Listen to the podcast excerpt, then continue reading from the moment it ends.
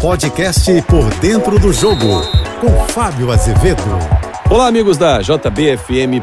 O mundo debate os atos racistas sofridos por Vinícius Júnior na derrota para o Valência por 1 a 0. Mas não foi um jogo isolado, nenhum ato isolado das torcidas ou da torcida do Valência. É, isso já vem acontecendo na Espanha há alguns meses. A La Liga se pronunciou contrária a Vinícius Júnior, inclusive imputando a ele o crime, vamos dizer assim, teria partido dele a provocação e isso gerou uma repercussão e uma reação da, dos torcedores. Bom, vamos entender um pouquinho mais do que aconteceu. Vinícius Júnior eh, tem por hábito comemorar os gols dançando e isso incomoda os rivais. Na Espanha, ele é tratado como um provocador. E se você reparar, é um pouco estranho porque que ele é o alvo. Existem outros atletas negros no Real Madrid, mas só ele é o alvo.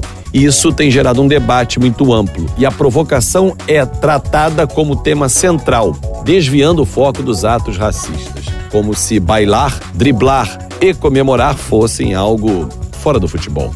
Mas enfim, Vinícius Júnior tem sido alvo forte de racistas na Espanha. Não é que a Espanha seja racista, mas muitos racistas estão aparecendo nos estádios de futebol e mostrando as suas facetas piores que tem em prol da defesa desses valores repugnantes. Vinícius Júnior ganhou apoio nas redes sociais Praticamente os principais clubes brasileiros levantaram a bandeira, saíram em apoio, também publicaram mensagens pró Vinícius Júnior na CBF da mesma forma. A FIFA cobrou medidas, o governo brasileiro, através do presidente Luiz Inácio Lula da Silva, da mesma forma, e já ecoou com o primeiro-ministro da Espanha, Pedro Sanches, que quer combater, quer fazer uma campanha de combate ao racismo, porém não pediu punição aos que cometem os atos. Enfim, o debate está aberto, cada vez mais acalorado, cada um usando o seu argumento, mas provocar não pode gerar os atos que nós estamos acompanhando há algum tempo nos estádios. E só para deixar registrado, isso não acontece só na Espanha.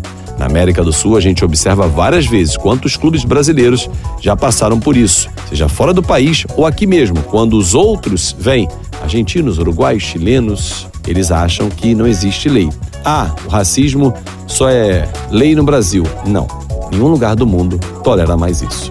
Eu sou o Fábio Azevedo, a gente se encontra sempre de segunda a sexta-feira no painel JB, primeira edição, 8h35 da manhã, e no painel JB, segunda edição, às 5h50 da tarde. Nas minhas redes sociais, Fábio Azevedo TV. Até lá! Você ouviu o podcast Por Dentro do Jogo.